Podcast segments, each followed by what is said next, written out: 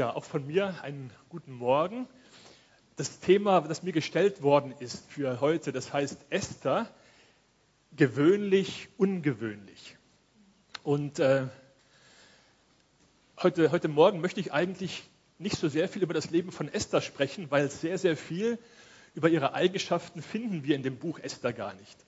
Ich möchte eigentlich nachher viel mehr über unser eigenes Leben sprechen und über die Spannung, in der sowohl die Esther stand in der Geschichte, die wir lesen von ihr, aber auch die Spannung, in der wir selber stehen, weil wir selber auch führen ein sehr gewöhnliches Leben, aber auch ein sehr ungewöhnliches Leben. Als Menschen oder besonders als Menschen, die mit Jesus leben wollen und mit Jesus durch ihr Leben gehen wollen.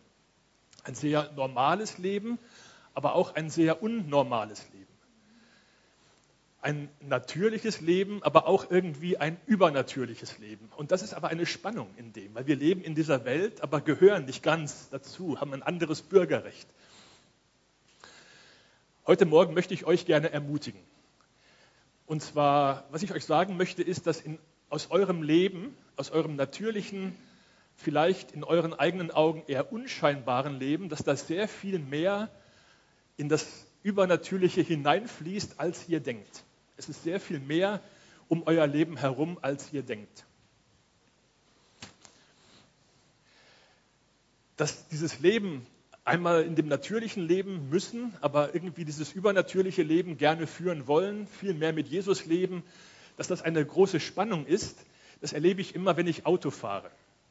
Vor einigen Tagen war ich wieder mit dem Auto unterwegs und vor mir fuhr ein deutsches Auto die meisten Deutschen, die hier unterwegs sind, fahren eher langsam, weil sie die schöne Gegend anschauen. Ich hatte es irgendwie eilig und fuhr hinter ihm her. Und da, wo man 80 fahren kann, ist es eigentlich kein Problem, wenn jemand 70 fährt. Das kann man, das kann man wegstecken eine Zeit lang. Aber wenn jemand nicht einmal 60 fährt, dann ist das schon eine harte Probe für die Geduld. Irgendwann einmal habe ich dann die Lichthupe betätigt, weil ich dachte, der soll jetzt ein bisschen schneller fahren. Und das hat etwas ausgelöst bei dem vor mir, der hat sich geärgert, weil ich hinten die Lichthupe betätigt habe, hat mir irgendwelche Zeichen gegeben. Ich habe dann Zeichen zurückgegeben und schon haben wir uns mit Zeichen gestritten im Auto regelrecht. Dann wusste ich, jetzt bald kommt eine Stelle, wo ich überholen kann. Ich habe es aber nicht getan. Und wisst ihr warum nicht? Weil ich auf dem Auto hinten drauf einen Fisch habe.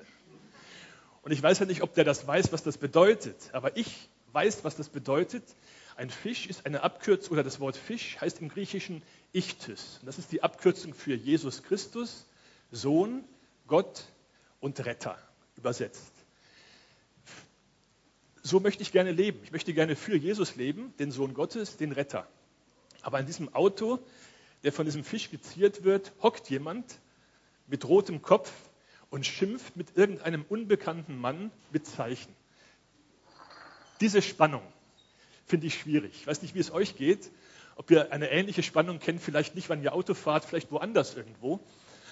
Aber der Paulus kannte diese Spannung übrigens auch und hat dann am Ende das Fazit gezogen, ich elender Mensch, sagt er, ich elender Mensch. Ich möchte gerne viel mehr in dieser Welt Gottes, in dieser übernatürlichen Welt leben, mit Jesus, für ihn exemplarisch leben, aber ich lebe halt so und tue Dinge, die ich eigentlich gar nicht will diese Zerrissenheit. Übrigens auf dem Auto äh, ein Aufkleber oder ein Pickerle haben, zum Beispiel ein Fisch, kann auch zu sehr erbauenden Erlebnissen führen. Da möchte ich euch eine kleine Geschichte vorlesen. Neulich ging ich an einem Buchladen mit christlichen Büchern vorbei. Dort sah ich einen Autoaufkleber. Hupe, wenn du Jesus liebst.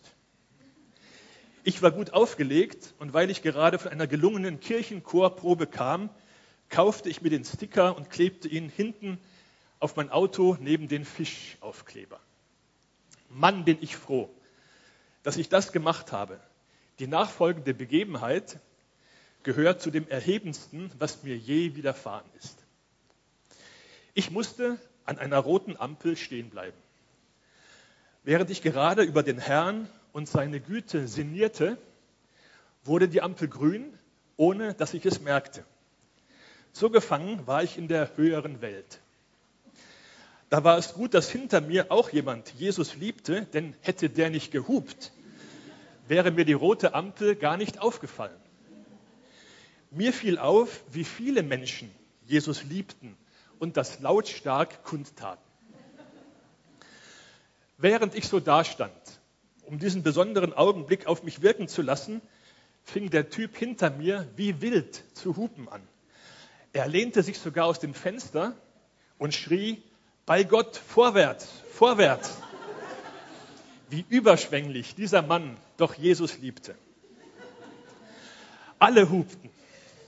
Ich lehnte mich ebenso aus dem Fenster, winkte und lächelte diesen vielen Gläubigen zu und hupte ebenfalls, um an ihrer Liebe teilzuhaben.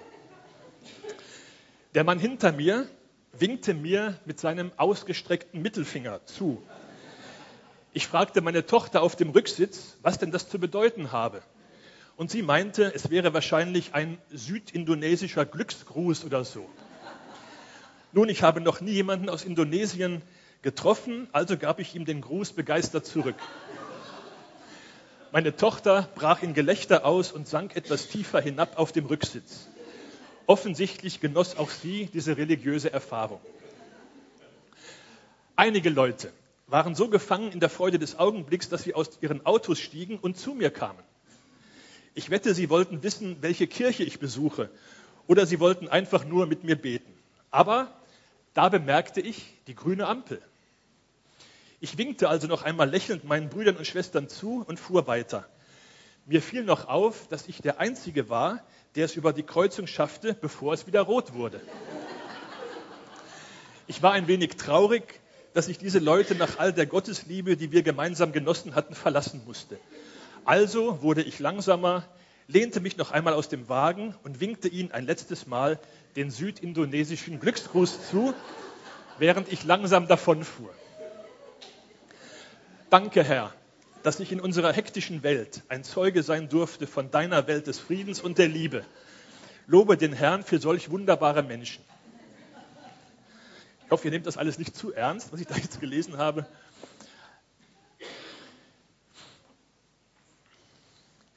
Die Esther, ihr habt das die Geschichte von der Esther sicher äh, in einigen Predigten schon gehört. Ich möchte das jetzt gar nicht groß nacherzählen, nur, nur so viel. Die Esther war eigentlich ein sehr gewöhnlicher Mensch zunächst mal. Die einzige Auszeichnung, die sie hatte vor anderen, war, dass sie besonders hübsch war. Deswegen kam sie zum König an den Hof. Dort hatte sie die Chance und hat sie auch genutzt, ihr eigenes Volk zu retten.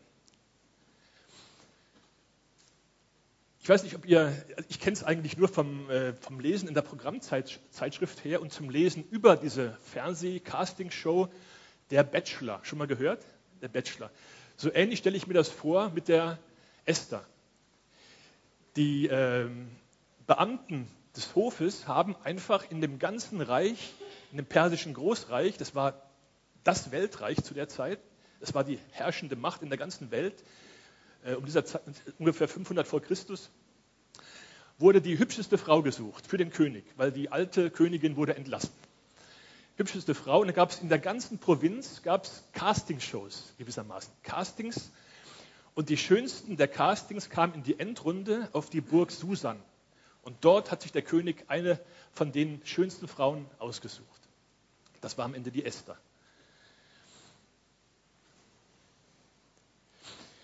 Das ist der Vordergrund. Der Hintergrund ist die große Geschichte. Jetzt sind wir schon wieder mitten im Thema. Wir leben immer parallel zwei Geschichten. Unsere kleine Geschichte, unsere Welt, unsere sichtbare Welt, aber um unsere Welt herum spannt sich eine unglaublich große Welt. Diese geistliche Welt, die Welt Gottes, in der wir auch leben, zu der wir auch gehören.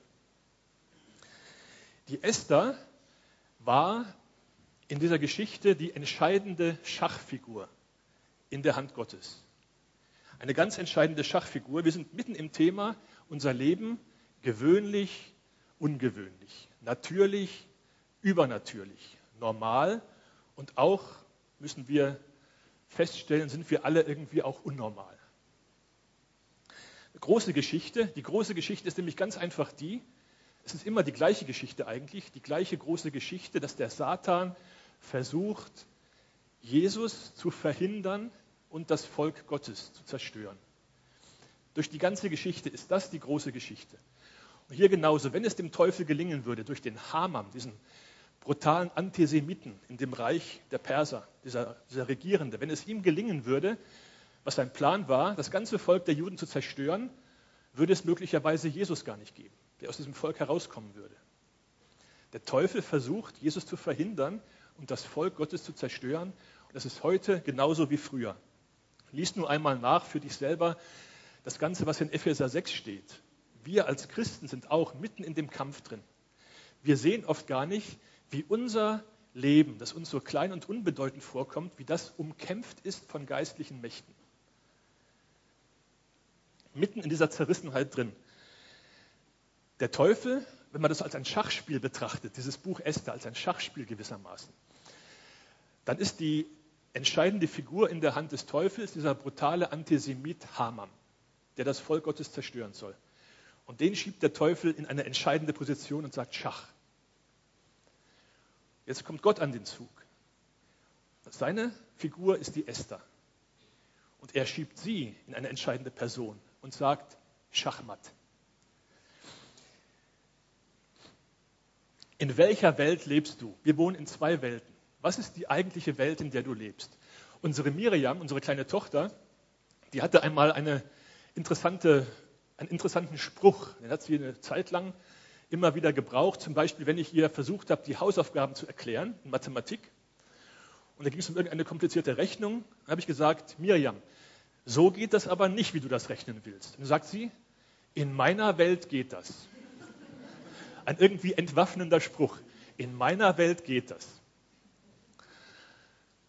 Aber der Spruch ist gut, finde ich, weil in dieser kleinen Welt, in der wir leben, in unserer normalen, gewöhnlichen Welt, geht oft nicht viel. Da kriegen wir oft nicht viel auf die Reihe. Wir leben oft nicht so, wie wir es gerne würden. Aber drumherum gibt es eine andere Welt. In der Welt geht einiges. Welcher Welt lebst du? In meiner Welt geht das, sagt die Mirjam. Das sollten wir auch öfters mal sagen in meiner Welt, in meiner eigentlichen Welt, in der ich jetzt schon ein Bürgerrecht habe, aber in der ich jetzt auch schon lebe teilweise, geht einiges. Mehr, als was ich bisher erlebt habe. Esther gewöhnlich und ungewöhnlich. Was ist denn das Ungewöhnliche bei der Esther? Interessant ist ja, dass hier niemals Gott erwähnt wird in dem Buch, dass die Esther überhaupt nicht als eine fromme Jüdin beschrieben wird, sondern einfach nur eigentlich sind ihre Eigenschaften gar nicht wirklich beschrieben in diesem Buch. Aber an einer Stelle kommt doch etwas von ihr zutage, was sehr interessant ist, und zwar im Kapitel 4, Vers 16. Da ähm, geht es eben um diese, um diese, man kann sagen, das ist Höhe, der Höhepunkt des ganzen Buches. Jetzt geht es darum, wie wird sich die Esther entscheiden. Sie kann zum König gehen, sie ist ja schon Königin, sie kann zum König gehen, nur das Problem ist, zum König darf nur jemand gehen, der zu ihm gerufen wird. Wenn sie jetzt hingehen würde, um für Erfolg zu bitten, wäre es möglich, dass der König sagt, Moment mal, ich habe dich gar nicht gerufen, ich bringe dich um. Ich meine, der, der, König in Persien, der hat sich da nicht viel drum geschert, Leute umzubringen. Er konnte das einfach tun, wenn er wollte. Das Gesetz war so, wer zum König geht, ohne gerufen zu werden, konnte umgebracht werden einfach.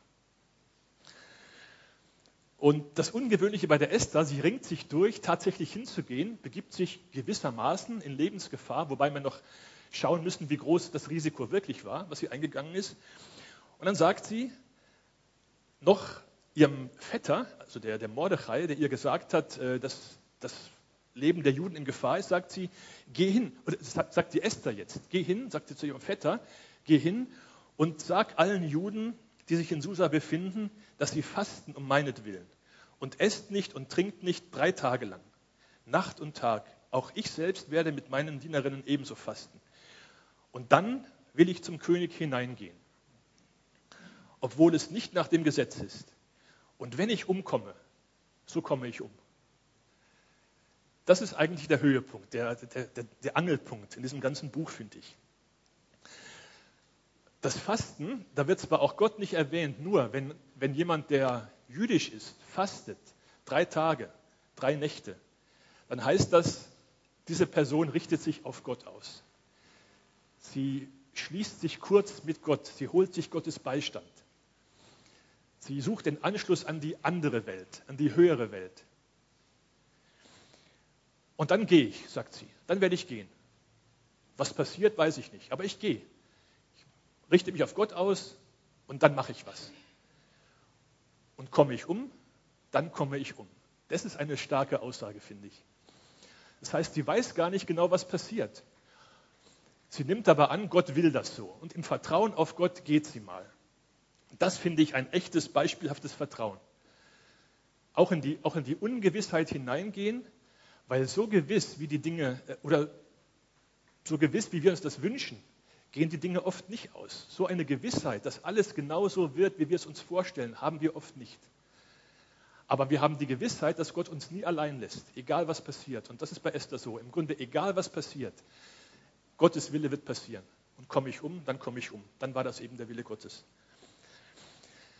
Wie groß das Risiko ist, weiß ich nicht. Immerhin war Esther nicht irgendwer, sondern es war die Lieblingsfrau von dem König.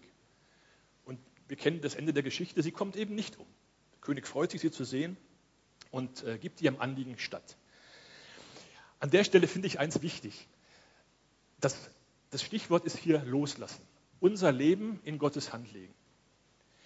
Du weißt nicht genau, was Gott tun wird. In der Bibel findest du sehr viele Hinweise, was Gott tun wird. Daran können wir uns halten. Wir kennen ja Gott. Wir, wir ahnen schon, was er tun wird. So, aber so genau weißt du es nicht, was Gottes Wille in einer bestimmten Sache ist. Aber sein Wille ist, dich nie allein zu lassen. Du kannst dich ihm anvertrauen das Leben loslassen, so hat Jesus formuliert, halt dein Leben nicht fest. Wer sein Leben festhält, wird es verlieren. Aber wer es an mich verliert, der wird es gewinnen. Das hat Esther erfahren hier. Das Leben gewonnen. Wie ihre Motive sind, das weiß ich nicht so genau von der Esther jetzt. Denn eigentlich, als der Mordechai, ihr Vetter, ihr sagte, du musst für das Volk einstehen, geh hin zum König, riskier das, wollte sie ja erst gar nicht und hat gesagt, na, na, Moment, das geht nicht, ich kann umgebracht werden. Und erst im zweiten Anlauf, wo der Mordechai sagte, ähm, wie sagt er das hier in Vers 13?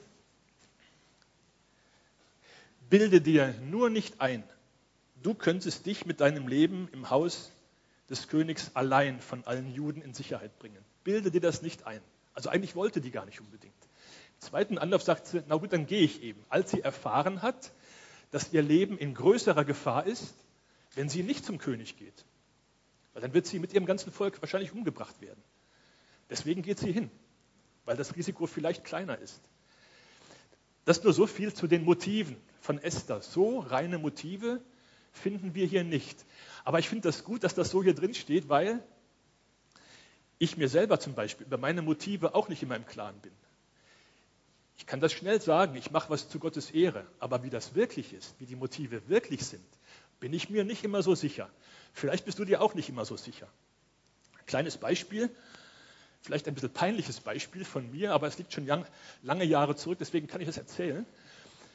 Ich habe mich mit 18 bekehrt in Köln, kam mit 19 zur Bundeswehr. Bundeswehr, da war ich stationiert, da oben irgendwo zwischen äh, Bremen und Hamburg. An einem Tag haben wir Soldaten eine Fahrt gemacht nach Hamburg. Wenn jetzt junge Soldaten nach Hamburg fahren, Wohin fahren Sie da? Klar, Reeperbahn sind wir hingefahren, aber ich habe gesagt, ich fahre nur mit aus missionarischen Zwecken. Und dann waren wir auf der Reeperbahn, sind ausgestiegen, da gibt es eine Nebenstraße noch, weiß gar nicht, wie die heißt, die ist so ein bisschen abgesperrt, da darf man nur rein, wenn man über 18 ist. Da gehe ich mal rein, habe ich gesagt, aber nur aus missionarischen Zwecken. Und dann bin ich dann rein, da sahen diese Schaufenster, wo diese kaum bekleideten Frauen saßen und ich dachte, aus missionarischen Zwecken klopfe ich mal an eine Scheibe. Habe dort geklopft, das Fenster geht auf, eine Frau schaut mich lächelnd an und ich sage, ähm, ich, ich, liefere meinen missionarischen Satz ab, den ich mir einstudiert habe. Äh, ich, ich, ich wollte Ihnen nur sagen, Jesus liebt Sie. Und eine Staubwolke habe ich zurückgelassen. Verschwunden ist er, der Missionar mit dem hochroten Kopf, der Rotlichtmissionar von Gottes Gnaden aus missionarischem Interesse. Ehrlich gesagt, zu dem Zeitpunkt habe ich das auch geglaubt. Ich gehe da nur rein, weil ich missionieren möchte. Später habe ich gemerkt, vielleicht waren 20 Prozent wirklich missionarisches Interesse und 80 Prozent einfach nur Neugier. Das nur als Beispiel. Unsere Motive sind ganz schön gemischt. Wenn wir nochmal zu dem Fisch am Anfang zurückkommen. Wenn du so einen Fisch am Auto hast, um zu zeigen, dass du Christ bist, dann wirkt so ein Fisch auf einem popeligen Golf nicht so gut, vielleicht. Aber wenn du dir einen feuerroten Ferrari kaufen würdest und dort einen Fisch draufklebst, der fällt auf. Nur aus missionarischen Erwägungen. Nur aus missionarischen Erwägungen. Oder mit unserem, wobei ich mich selber auch immer wieder erwische, mit unserem rechtgläubigen Reden über Jesus. Wir wollen ja nur Jesus verherrlichen. Deswegen streiten wir manchmal mit Leuten, die eben Jesus nicht so verherrlichen, wie wir das gut finden. Und dann kann man sich fragen, warum ist mir das eigentlich so wichtig? Wenn mir Jesus alleine wichtig wäre, würde ich vielleicht öfters schweigen und Jesus für sich selber reden lassen. Das kann er nämlich auch. Aber vielleicht rede ich deswegen so viel, weil ich mir selber wichtig bin und meine Meinung mir wichtig ist. Es ist oft eine Mischung aus verschiedenen Motiven. Ich will das nur sagen, unser Leben ist oft sehr gewöhnlich. Auch unsere Motive sind oft sehr gewöhnlich, aber auch wieder ungewöhnlich. Vor einigen Wochen habe ich eine äh, Mitarbeiterin von der Diakonie, wo ich arbeite, in Feldkirchen, mitgenommen zu einer Fortbildung nach Klagenfurt. Eine Mitarbeiterin aus dem Altenheim, in dem ich immer wieder Andachten halte. Und hat sie mir erzählt, Ralf, sagt sie, wir als Mitarbeiter finden das eigentlich ganz gut, dass du jetzt diesen geistlichen pastoralen Dienst da im Altenheim machst. Sagt sie, wir haben jetzt gerade darüber geredet und uns fiel auf, der Ralf, der ist so, und hat sie nach einem Begriff gesucht, der ist so weltlich. Habe ich erstmal überlegt, wie meint sie das jetzt eigentlich? Es ist auch immer die Frage, wer das sagt. Wenn das eine Mitarbeiterin sagt, die eigentlich Jesus gar nicht kennt, dann kann man das in einer bestimmten Weise verstehen. Wenn das, ein, wenn das der Nils mir sagen würde, Ralf, ich habe den Eindruck, du bist irgendwie sehr weltlich.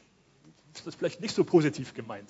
Sie meinte das eher positiv. Und was sie, was sie so, habe ich so verstanden zumindest, was sie sagen wollte, du machst zwar einen geistlichen Dienst, aber du bist trotzdem irgendwie normal. Das wollte sie, glaube ich, ungefähr sagen. Ich hoffe, sie wollte das sagen. Ich hoffe das. Ich habe so gedacht, wir als Menschen brauchen eigentlich zwei Bekehrungen. Einmal natürlich unsere eigentliche, wir bekehren uns zu Jesus. Aus dem, aus dem Angepassten werden wir irgendwie etwas oder aus dem Natürlichen etwas Übernatürliches. Jesus kann in unser Leben eingreifen, wir können in der Kraft des Heiligen Geistes leben. Wenn wir dann eine Zeit lang Christen sind, kommt mir vor, brauchen viele Christen nochmal eine Bekehrung. Sie müssen wieder weltlich werden, wieder normaler werden, damit man den normalen Arbeitskollegen was zu sagen hat. Etwas eintauchen in die Situation der Menschen. Es sind zwei Welten, in denen du lebst. Du bist ein natürlicher, aber auch ein übernatürlicher Mensch. Ein gewöhnlicher, aber auch ein ungewöhnlicher Mensch. Ein übergewöhnlicher Mensch. In welcher Welt lebst du? Laut Bibel sind wir versetzt vom Reich der Finsternis, von dieser Welt der Finsternis in das Reich des Lichts. Wir leben aber immer noch hier, in dieser umkämpften Welt, aber gehören zum Reich des Lichts. In der Bibel steht auch, du bist versetzt in das Reich des Sohnes seiner Liebe. Das ist eine herrliche Formulierung. Du bist versetzt worden in das Reich des Sohnes seiner Liebe. Das ist unsere eigentliche Welt. Achtet auf die Zeitform, in der das steht. Du bist versetzt worden. Du wirst das nicht erst, wenn du diese Welt verlässt und dann im Himmel bist. Jetzt schon gehörst du eigentlich zu, dieser, zu diesem Reich, zu dieser Welt des Sohnes der Liebe Gottes, zu zu der Welt von Jesus. In welcher Welt lebst du? Und tu dir selber einen Gefallen. Denk oft daran. Denk intensiv darüber nach, über diese Welten, in, in, wo du lebst und was für dich gelten soll. Zum Schluss noch. Wir haben, sagt der Paulus einmal, diesen Schatz in Tongefäßen, in irdenen Gefäßen. Das Gefäß, du selber, bist gewöhnlich. Du bist kein Goldgefäß, nicht mal ein Silbergefäß, du bist ein Tongefäß. Ganz gewöhnliches Tongefäß. Aber der Inhalt ist das Ungewöhnliche. Du hast einen Schatz in dir. Und dieser Schatz oder, oder der, ja, das Gefäß selber kann auch manchmal sehr, sehr unansehnlich sein. Ich habe eine Geschichte gehört von einem Töpfer, der in seiner Töpferwerkstatt ein besonderes Regal aufbewahrt hat. Und in diesem Regal standen besondere Tongefäße, die dem Töpfer besonders gut gelungen waren oder die aus irgendeinem Grund ihm einfach wichtig waren. Und wenn du das Regal angeschaut hast, dann fiel dir vor allen Dingen ein Topf oder ein Krug in dem Regal auf. Nicht, weil er so schön war, sondern weil er einen großen Sprung hatte. Von der Seite schräg hoch bis zum Rand und oben, da wo der Sprung den Rand berührt, ist sogar ein großes Stück vom Ton rausgebrochen. Und du fragst dich, was sucht dieser Krug in dem Regal? Und wenn du näher hingehst, dann fragt der Krug dich, soll ich dir meine Geschichte erzählen? Er fängt an zu erzählen und sagt, früher habe ich mich geschämt wegen meinem Sprung, wegen meiner Unvollkommenheit, wegen meiner Verletzung. Das tue ich jetzt nicht mehr. Solche Gefäße wie ich, sagt der, sagt der Krug, hat der Meister hergestellt, um Wasser vom Brunnen zu holen in die Werkstatt, zum Trinken, zum Arbeiten für die ganze Familie. Und er hat immer eine Trage über die Schulter gelegt, an der einen Seite einen Krug mit einem Seil, an der anderen Seite. Da ging er zum Brunnen, hat Wasser geholt. Und dazu war ich da. Irgendein Diener hat einmal mich fallen lassen, dann habe ich, hab ich den Sprung bekommen. Der Meister hat mich immer noch mitgenommen zum Brunnen, obwohl ich auf dem Rückweg vom Brunnen die Hälfte meiner, meines Inhaltes verloren habe. In der Werkstatt kam ich an halb voll. Der andere Krug war immer schön voll. Und das hat er das ganze Jahr lang gemacht. Den ganzen Winter durch, den ganzen, das ganze Frühjahr bis in den Sommer. Und irgendwann habe ich gedacht, ich muss doch den Meister mal fragen. Und hat der Krug gesagt, Meister, es tut mir so leid, dass ich dir so viel Mühe mache. Immer wieder verliere ich das, was du in mich hineinfüllst. Ich kann das nicht behalten, was du mir gibst. Warum hast du mich trotzdem immer wieder genommen zum Wasser holen? Da sagt der Meister, ist dir nie aufgefallen, lieber Krug, ist dir nie aufgefallen, dass ich dich immer an die rechte Seite gehängt habe von dieser Trage, an die rechte Seite? Und der Krug sagt, jetzt wo du es sagst, ja, jetzt fällt es mir auf, immer die rechte Seite. Da sagt der Meister, weißt du, ich habe dich nicht trotz deiner Verletzung oder nicht trotz deiner Verletzung gewählt, sondern wegen deiner Verletzung warst du so brauchbar für mich. Wegen deiner Unvollkommenheit ist dir nie aufgefallen, dass an an der einen Seite des Weges, was, was, wie das da ausschaut. Und der Krug sagt, na, das ist mir nie aufgefallen. Nimmt der Meister den Krug mit hinaus und sagt, schau, an dieser einen Seite, was dort ist. Und die Spur entlang des Weges auf der einen Seite ist von lauter bunten Blumen bedeckt. Der Meister sagt, im Frühjahr habe ich Samen ausgesät, an der Seite. Und du hast sie das ganze Jahr durch bewässert. Du hast ihnen das Wasser des Lebens gegeben. Genau die richtige Menge, die sie gebraucht haben. Das verlorene Wasser war nicht verloren. Hast du das nie gemerkt? fragt der Meister den Krug. Und der Krug hatte es nicht bemerkt, denn er war zu beschäftigt damit, seine Verletzung und seine Unvollkommenheit zu bedauern. Du bist auch so ein Krug. Wir sind, wir sind so ein Krug in der Hand des Meisters und wir verstreuen auch das Lebenswasser. Der Schatz in uns ist das Lebenswasser, das Gott gibt. Es kann sein, dass du morgen jemanden triffst und du sagst einen Satz zu ihm und in dem Satz kommt vielleicht Jesus vor. Und mit diesem Satz rettest du das Leben dieses Menschen für die ganze Ewigkeit. Wäre möglich, wäre denkbar, dass da Lebenswasser herausfließt aus dir für diesen Menschen. Und dann, in 100 Jahren, in 100 Jahren kommt ein Mensch auf dich zu. Habt ihr verstanden? In 100 Jahren. Wo bist du in 100 Jahren? Kommt ein Mensch auf dich zu und sagt dir Danke. Du weißt schon wofür. Und dann weißt du auch wofür. Weil dann weißt du alles. Dann siehst du alles. Dann weißt du wofür und dann weißt du, dass irgendwo einmal du Wasser verloren hast, was für diesen Menschen lebenswichtig war. Ihr unterhaltet euch noch etwas und dann kommt Jesus vorbei und hört eure Unterhaltung und fällt euch ein bisschen ins Wort und dann sagt er euch, genau das ist es, sagt er. Genau das ist es. Das ist die Kunst. Ungewöhnlich sein im Gewöhnlichen. Übernatürlich sein im Natürlichen. Das, was ihr ausgestreut habt, so unscheinbar, hat Leben gebracht. Schaut euch um. Schaut euch um, was ich daraus gemacht habe. Schaut euch um. Ihr braucht mir nur eure Mischung zu geben. Die Mischung dieser unklaren Motive, 80 Prozent Selbstsucht, 20 Prozent Liebe zu Jesus. Das, was du hast, das gib mir einfach. Du bist nur das Gefäß. Du trägst den Schatz in dir. Du brauchst gar nicht mehr, als einen Sprung zu haben. Ein bisschen durchlässig sein. Das Ganze aber gib mir. Das Ganze gut gemeint und schlecht gemacht. Aber auch vieles, was du wirklich gut machst. Das alles gib mir, diese ganze Mischung und schau dich um, was ich daraus mache. Hast du nicht gesehen an deinem Lebensweg, was da blüht?